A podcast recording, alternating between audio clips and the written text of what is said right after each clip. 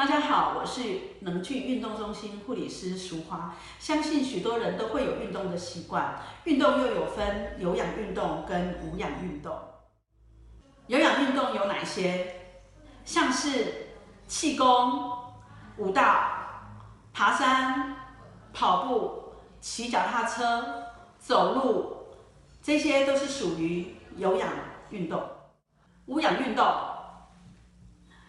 是肌肉训练，它可以使用机器来做一些阻力的训练，那它也可以使，也可以提哑铃、甩壶铃，或是使用弹力带，哎，也可以自我的徒手肌力的训练，譬如说是伏地挺身。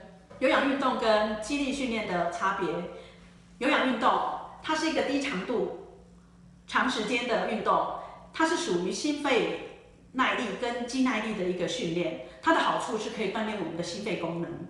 那肌力训练，它是一个高强度、短时间的一个运动，主要是肌力跟爆发力的一个训练。它主要的好处就是可以提升我们的肌肉的质量，然后增加骨头的强度跟密度，然后保持身体的曲线，提升运动的表现。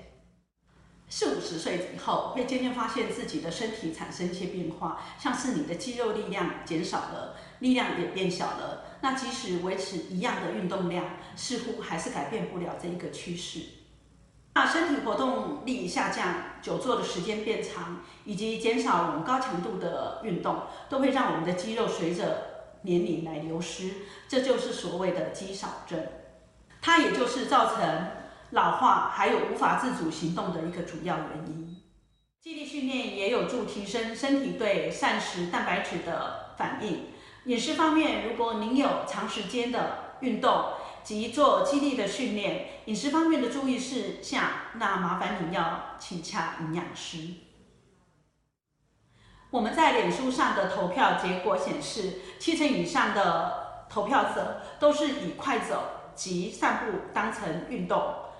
运动的强度不够，会导致无法完整的获得训练的好处。运动带给身体健康的益处是多方面的，那可以训练心肺耐力，维持或增加肌肉量及肌力，可以舒压，然后改改变睡眠品质，预防或是改善肥胖的问题，进一步协助血糖的控制，养成规律运动是生活形态。不可或缺的一部分。那欢迎大家一起来能俊运动中心，跟我们一起运动。